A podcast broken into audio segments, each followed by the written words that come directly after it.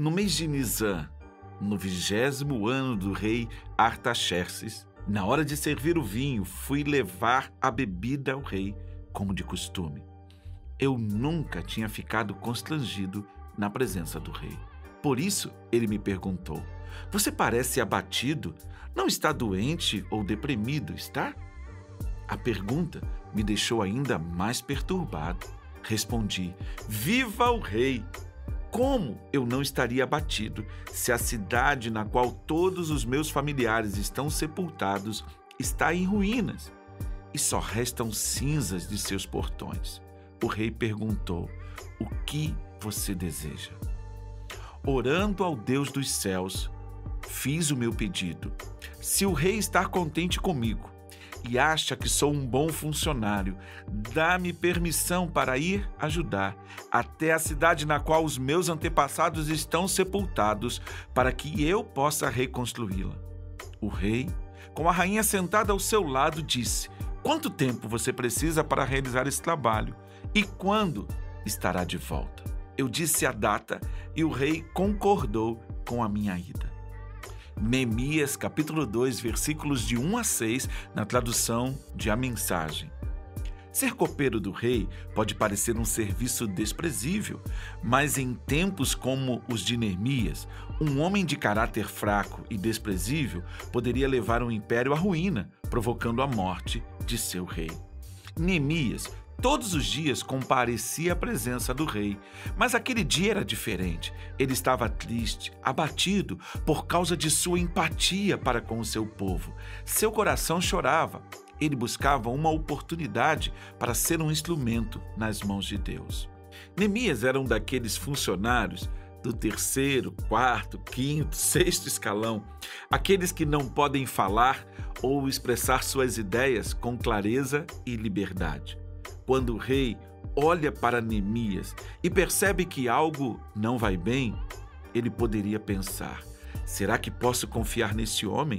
Será que posso beber esta bebida que está em suas mãos?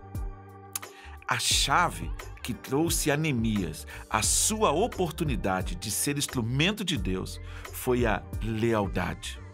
Lealdade e firmeza de caráter são atributos que valem muito em um mundo como o nosso. Como Neemias responde? Ele diz: Viva o Rei para sempre. Aquelas palavras ecoaram dos lábios de um homem como Neemias e elas soaram como música.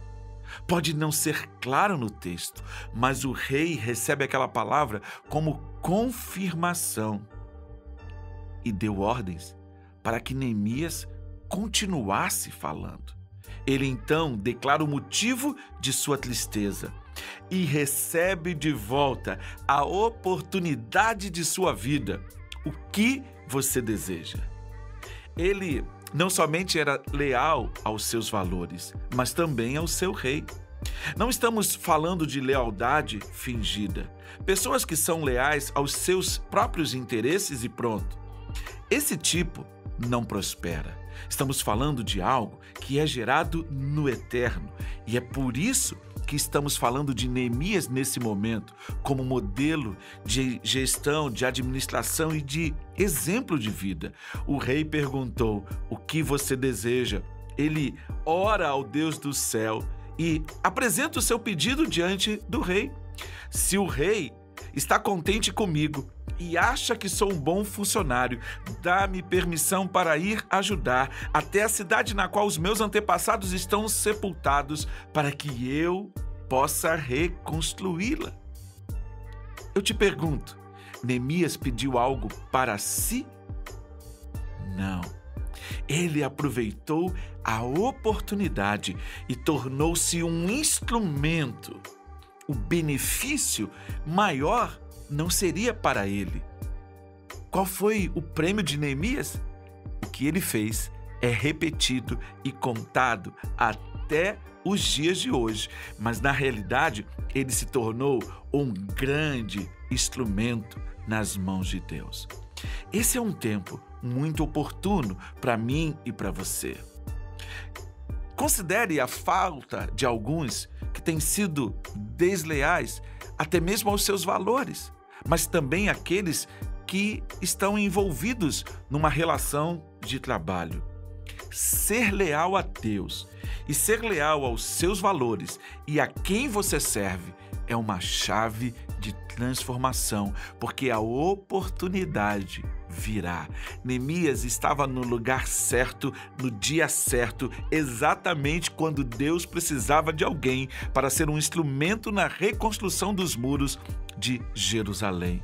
Quem sabe eu e você somos a resposta de Deus para o dia chamado hoje, para esse momento e para a posição em que nós estamos. Portanto, nós não podemos perder as oportunidades da vida por uma falha em nosso caráter. É tempo de correção, é tempo de alinhamento para que as nossas vidas sejam firmadas cada vez mais em Cristo. Pai, muito obrigado, porque a tua palavra fala ao nosso coração e nos mostra um caminho a seguir.